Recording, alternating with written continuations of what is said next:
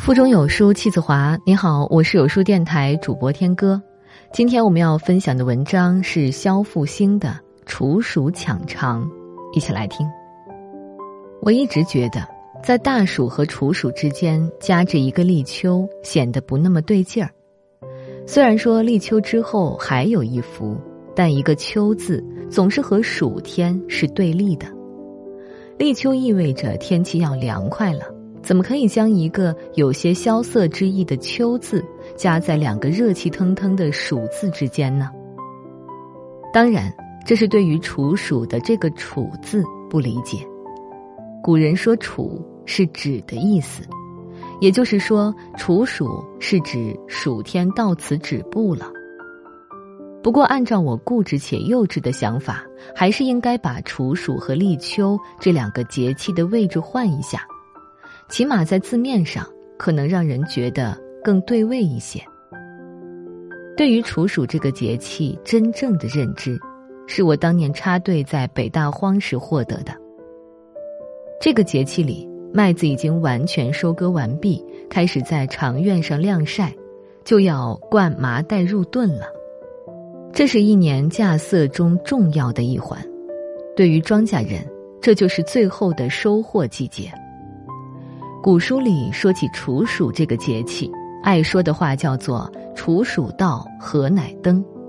节气和城里人的关系远赶不上和乡里人的密切，城里人对节气的理解程度也赶不上庄稼的成熟速度。这个季节里，晾晒麦子至关重要，麦子晾晒的不干，入炖之后就容易发生霉变。因此，这时候太阳就是麦子最好的朋友，但是偏偏这个时候老天爷爱下雨，尤其是在北大荒，那雨说来就来，没有个由头。这时候的天就像是小孩的脸，说变就变，刚刚还是响晴烈日，转眼就可能变成了大雨倾盆。这时候就得看晒场主任的眼力和指挥能力了。因为整个晒场的麦子都必须赶在下雨之前用草帘子或帆布做的扇布扇盖好，那节骨眼儿上，晒场主任简直就像指挥千军万马的将军，整个晒场让他指挥的万马奔腾，硝烟四起。在整个这一季节里，就连队长也得看晒场主任的脸色，因为这关乎一年的收成。那时候，我们队的晒场主任姓苏，山东汉子。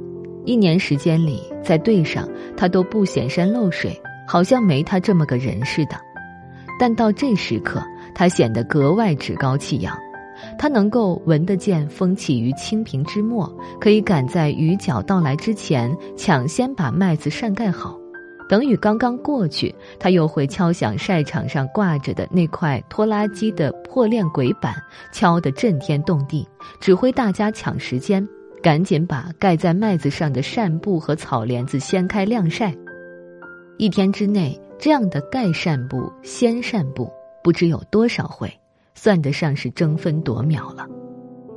所以那时候这活儿叫做抢长，不知别处是不是也这么个叫法。一个“抢”字，活灵活现的再现了人们对于这个节气的心情。后来在书上看到关于处暑的若干名言，其中有一句说：“处暑有雨万人愁。”那时候我们队上最愁的是晒场主任老苏，没有那种抢长经历的人是难以体会这句名言的滋味的。我曾经写过一首抢长的小诗。云黑雷声隐，天低暑气浓。风来枝乱叶，雨去绿杂红。车陷一尺泥，屋生半地虫。抢长长院上，晒麦趁晴空。现在看写的实在是太文气了，把处暑抢长写得过于诗情浓浓了。如果让老苏看到了，一定会指着我的鼻子说道：“大雨来了。”抢长的时候，谁还顾得上看枝乱叶绿杂红？我的眼睛里可全是麦子，麦子。没错，处暑节气里抢长的节骨眼儿上，麦子是为此为大的。那时候真的是怕下雨，哪里像现在，处暑前后，暑气还没有完全消散，就盼着下点雨，天气能够凉快点儿，还能平添点诗意。对于同一个节气，人在不同的地方，人生在不同的季节，想法和心情，是多么的不同啊！